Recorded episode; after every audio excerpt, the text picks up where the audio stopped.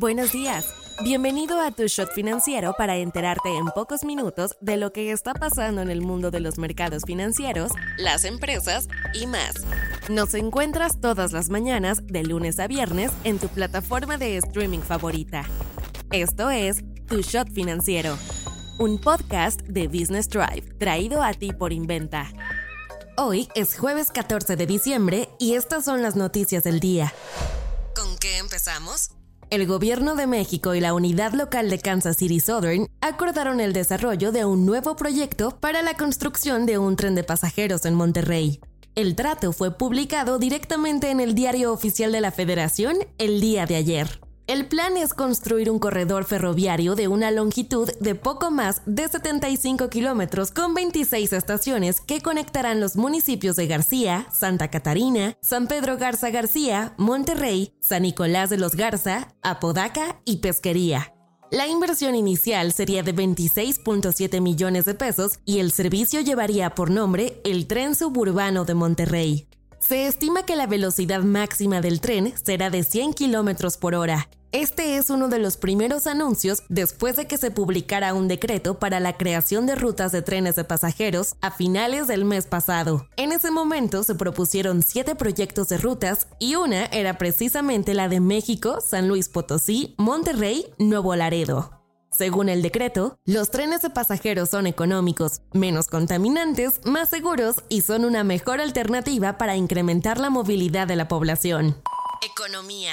México es el país miembro de la Organización para la Cooperación y el Desarrollo Económico, OCDE, con el nivel más bajo en su sistema de ahorro para el retiro, al registrar una tasa de cotización de apenas el 6.3% en el ahorro obligatorio dentro de las AFORES. ¿Qué tan malo es esto comparado con el resto de los países? Pues el promedio dentro de la OCDE es del 18.2%.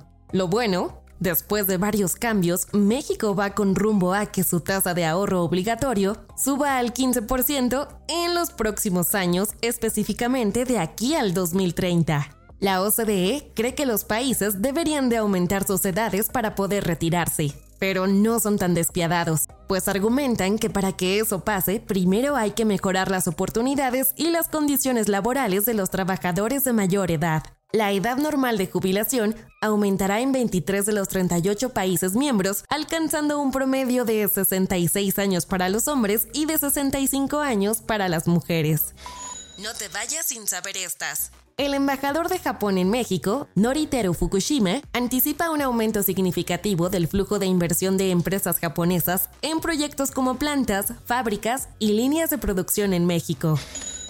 La Comisión Federal de Electricidad, CFE, llevó a cabo su tercera emisión de certificados bursátiles en la Bolsa Mexicana de Valores por un total de 10 mil millones de pesos con la etiqueta sustentable. Esta operación, con fecha de desembolso del 11 de diciembre, no genera deuda adicional para la CFE.